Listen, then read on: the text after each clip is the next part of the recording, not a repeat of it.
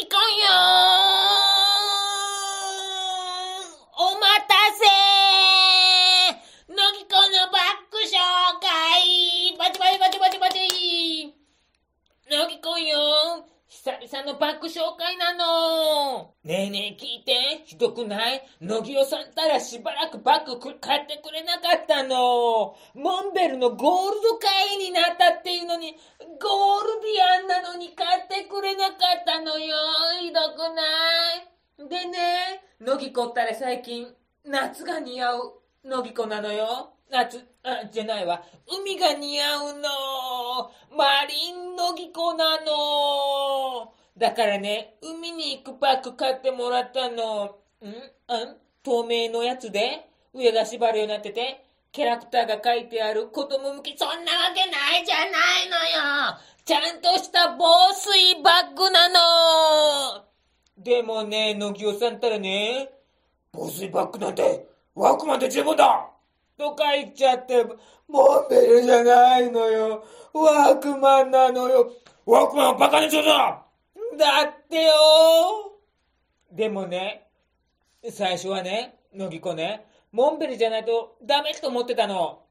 モンモンモンベルじゃないとね。でもね、乃木子ね、モンベルのパークも見に行ったらね、モンベルの防水バッグって網網になってて、一気質でなんかゴワゴワしてて、網網の隙間から乃木子のストローがぬぴょーんと抜けちゃうような感じがして、なんかをつまんなくってね。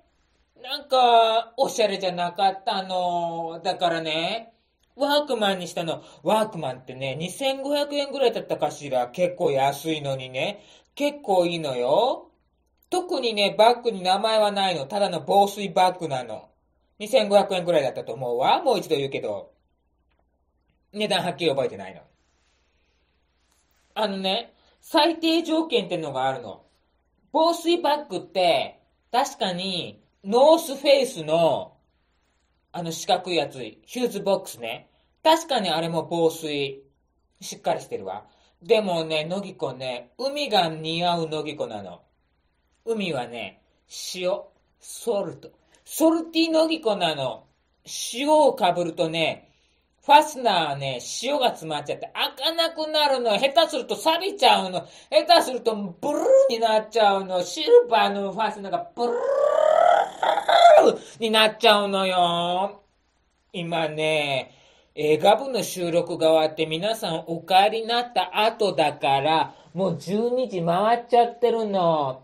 うーん。のぎこ絶好調よ。いえ、えー、あんだけ6時間ぐらいかしら？皆さんでおしゃべり、べりべり、 very good なおしゃべりをした後に、のぎこ収録始めてるの。え、バッグの話に戻れって？うん、ごめんなさいね。で、防水バッグなの。塩かぶるの。わかるかしら？だから、ファスナーで物の出し入れをしてしまう防水バッグはダメなの。ファスナーが salty ファスナーになってバカになっちゃうからね。ノギコファスナーになっちゃう。ノギコがバカみたいじゃないの誰よそんなこと言ったの？だから、ファスナーは困るの。もちろんこの防水バッグはね、普通の、まさかね、海までは考えてないかもしれない。普通に、雨が降った日でも、背負って通勤とか通学とかできますよってな感じだから、ファスナーももちろんついてるんだけど、メインの入れるところのトップが、これね、ベルクになってるの聞こえるかしら？ベルクのバチバチって音。でね、クルリン方式なの。メインの入れる部分がね、よいしょ。大きくガバッと開くの。で、ファスナーはついてないの。ちょうど水が入ってくるんじゃないかしらって。入ってこないの。蓋閉じて、閉じるだけ。何もくっついてないから。そして、くるりんちょ、くるりんちょ、くるりんちょって巻いていくの。巻物をね、古文書とか忍者とかが巻物を巻くようにくるりん巻いていった挙句にベルクでバチッと止めるの。そしてダメ押しでパッチンベルトでパチコーンこれで、くるりんぽしてるから、水入らないよね。で、くるりんぽして、パッチンベルトで止めるから、パチコーンファスナーじゃないから、錆びようがありませんことよ。どう？無敵じゃないかしら。ルンルン。でもね、クルリンポでね、これ20リットルぐらいなんだけど、縦に結構長いの。何センチあるかしらね。ちょっと定規で測ってみるわ。金差しがあるのんのんのぎこよ。金差し持ってきたわ。これで、高さを測るわ。くるりんぽしてる状態で、53センチ。くるりんぽを外して、ベルクロ外して、まっすぐ伸ばして、もう、だから全開だけ、うん、ダメだわ。一回は折った方がいいわね、最悪。一回折った状態でパッチンベルト、あ、届かないやっぱり古文書方式は2回は折らないといけないわね。まあ、53センチ。53センチも深みがあると、奥のものを取り出すときに不便じゃない？レビューにもあったわ、確かに。奥のものを取り出せないって。でもね、デイパック背負うやつって大概奥のもの取り出せないのよね。登山用のバッグにさってなんだって。縦に長ければ長いほど奥のものが取り出せない。じゃあ、奥のものを取り出せるようにするにはどうすればいいんでしたっけ？はい、のきおさん。おーい。ホグロスクスのように横から開ける方がいいです。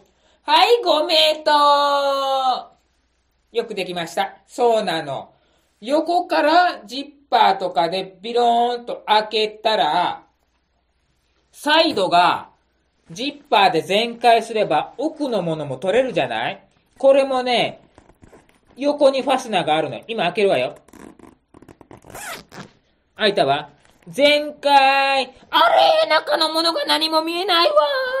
どういうことかしらこれね、メインの上からのクルリンポ蓋から入れた時の部屋と横面全開できるファスナーから入れた時の部屋が違うの。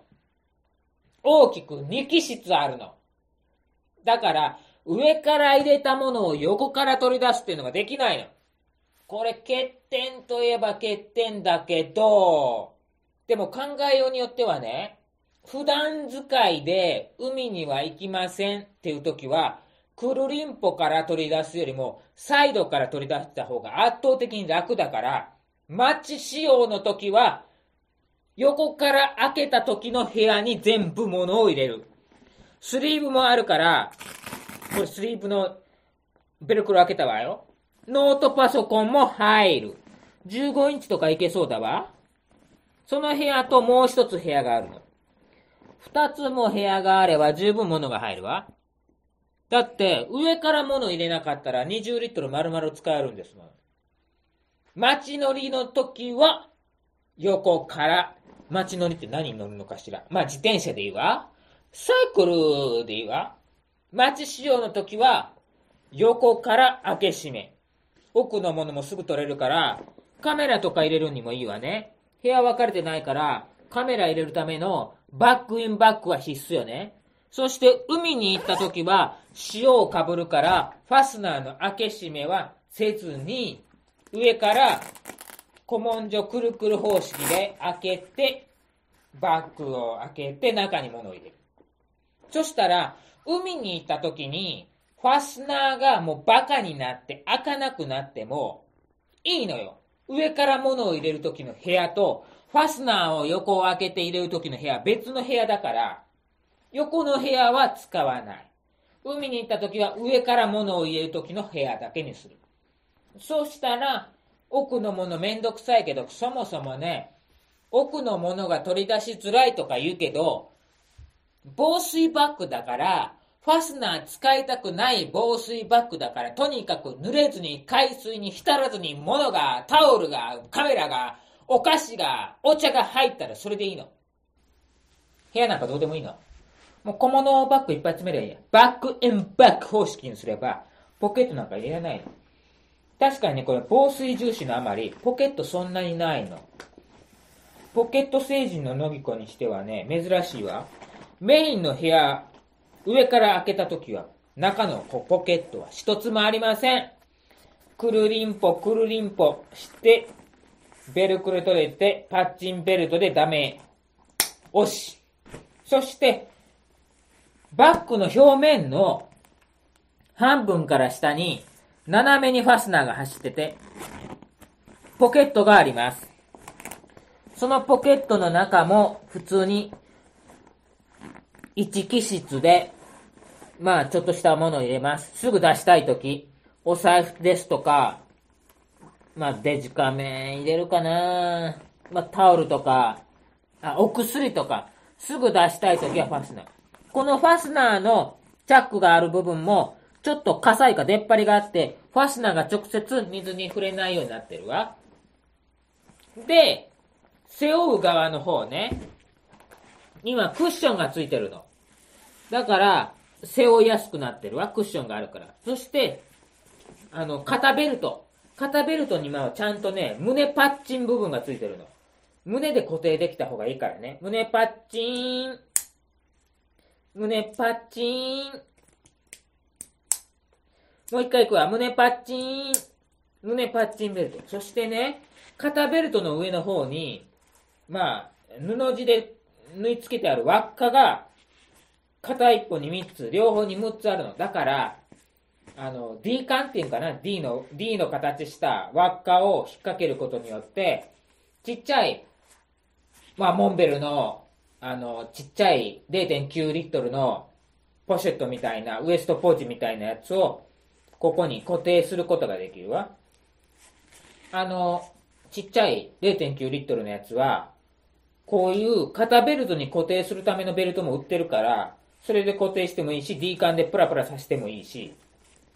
あとね、これね、ちゃんとね、手下げもついてるの、てっぺんに。あとね、すごいのがね、メインの部屋を閉じるためのパッチンベルトの付け根っていう根っこの部分は、この、手持った時の手下げ部分の根っこの部分についてるんだけど、ちょっとそこに縫い付けてあってね、まあそこも D 管が通せるようになってるの。D 管2つ通せるの。メインのてっぺんところに。だからここにね、そうね、コップとか入れとくがいいじゃないかしら。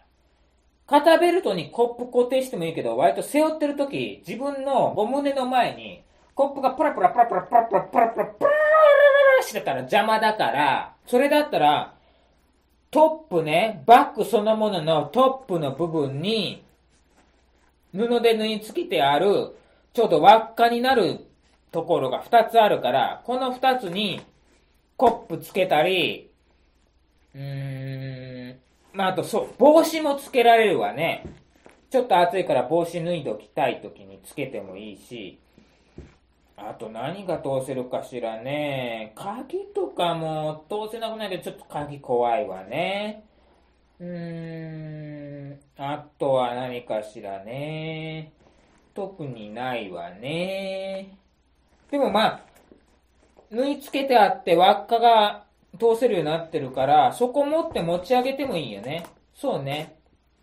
手下げの部分持たなくても、てっぺんの布が縫い付けてあって、輪っかになってて、D 管を引っ掛けることができるところに指入れてもいいけど、まあ、手下げがあったら手下げ持つわよね、さすがにそうよね。だからね、この防水バッグね、ポケット一つしかないし、上から開けた時の部屋は一個しかないし、横から開けた時の部屋は二つしかないし、でもノートパソコン入るし、上からパッチンベルトで留めるから、ファスナーが錆びても絶対中のもの取り出せるし、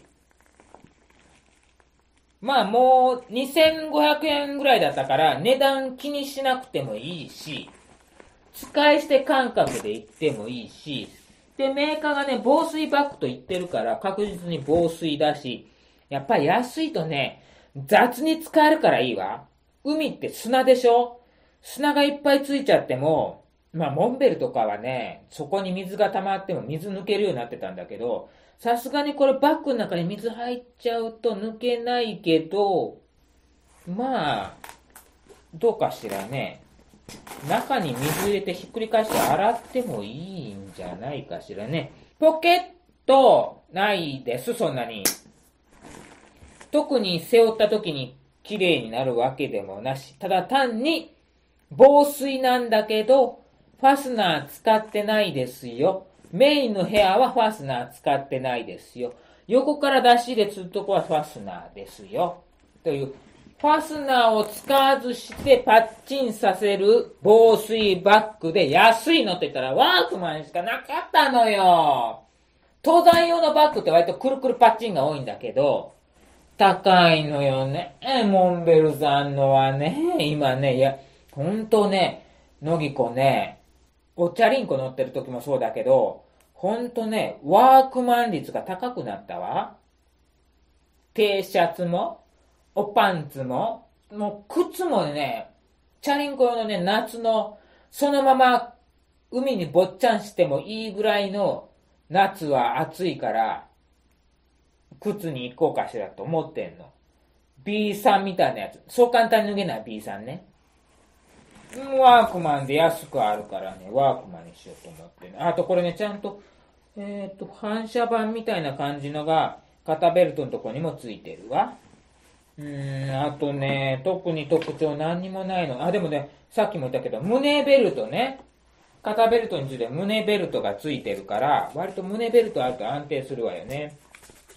じゃなくて、お肩ベルトの紐ね、長さ調整の紐のところにも、ゆとりがあって、まあ何か挟んだりすることができるかなと思ったんだけど、あ、これ、これ、横持ちできるわね。横持ちってどういう、誰かしら。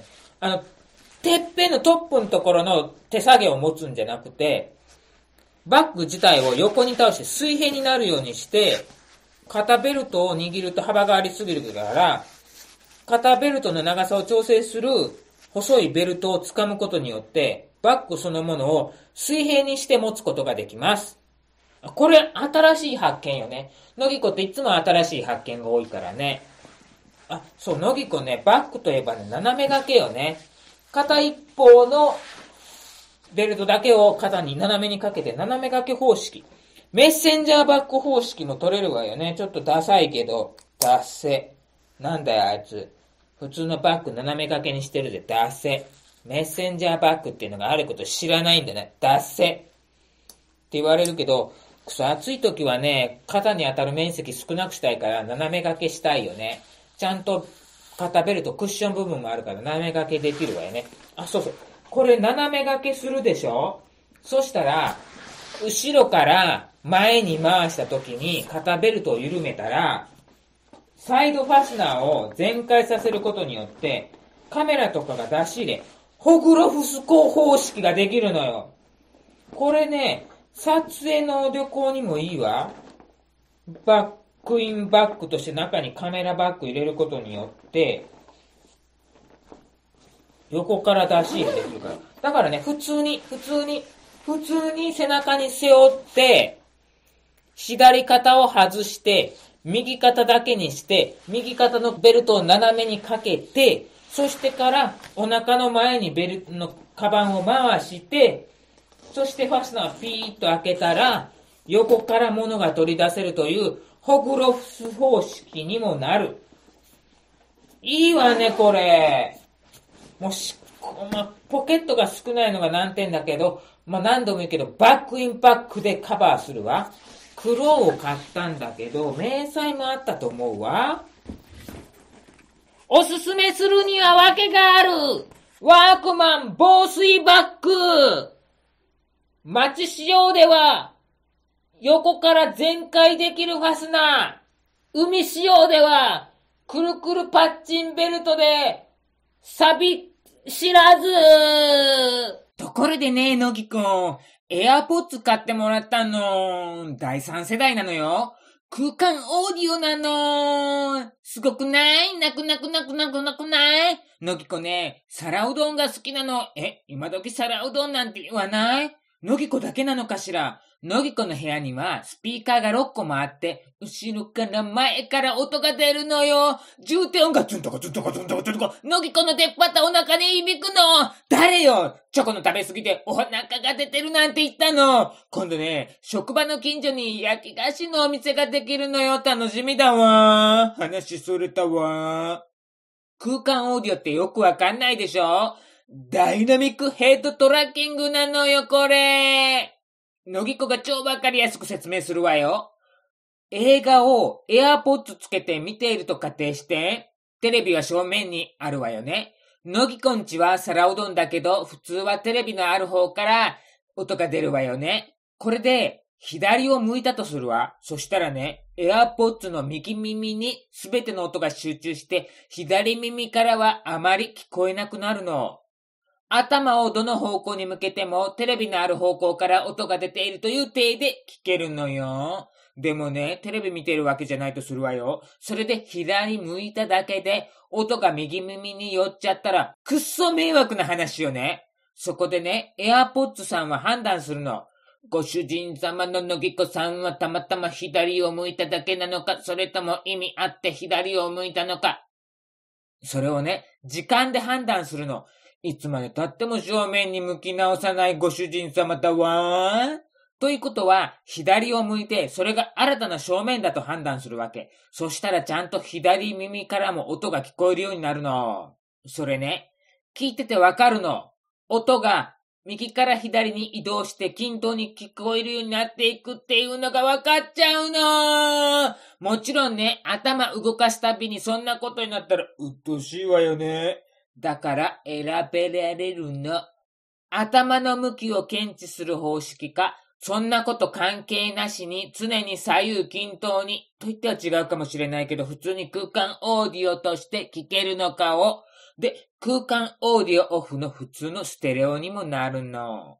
でね、でね、空間オーディオかどうかって、音に包まれるのかどうかっていう肝心の感想なんだけど、のぎこよくわかんないの。確かに、ただのステレオとは違うわ。ステレオは左右の音がはっきりしてるんだけど、空間オーディオは頭の中心で鳴ってるというか、広がりを感じるっていうか、エオポッツ自体がプロモデルじゃないから効果が弱いのかもしれないけど、のぎこのお耳の穴に突っ込むタイプは圧迫感があって苦手なの。じゃあ普通のは落ちるんじゃないかって、のんのんのぎこよ。前の方よりかは安定感があるわ。でね、空間オーディオなんだけど、結局、斜め前で鳴ってるとか、後ろで鳴ってるとか、その判断はちょっとつかないわ。低音の響きは確かに空間オーディオの方が、ズンとズンズンとズンズンズンズンズンとかよとと来るわね。これ、音楽しか聞いてないからかもしれないわ。空間オーディオって空間オーディオになってる音源じゃないと意味ないの。だからのぎこは Apple Music に登録したの。でものぎこの好きな Pitbull 様と爆竹様は空間オーディオじゃないの。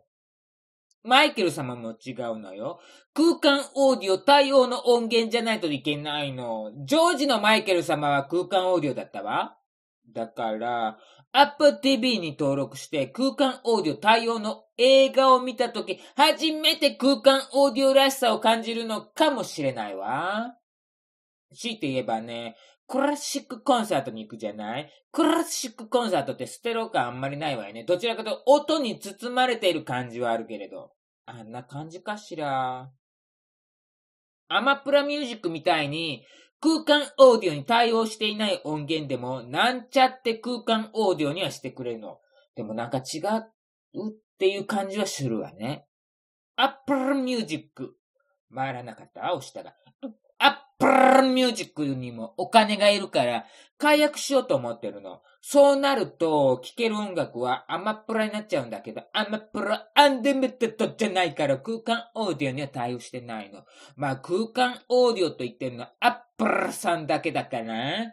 アマプラは Dolby Atmos なんだけど、アップルさんの空間オーディオも Dolby Atmos だから、 AirPods でも対応してるんじゃないかと思うんだけど、そこはわからないわ。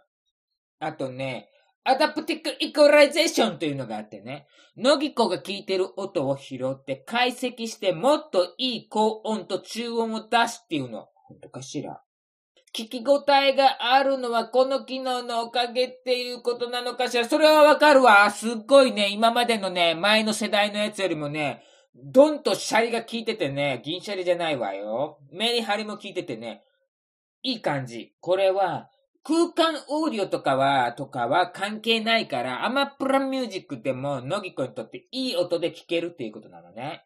オフにはできないから違いがわからないのが残念だわ。他のヘッドホンで聞き比べるっていうのもなんか違う話だしね。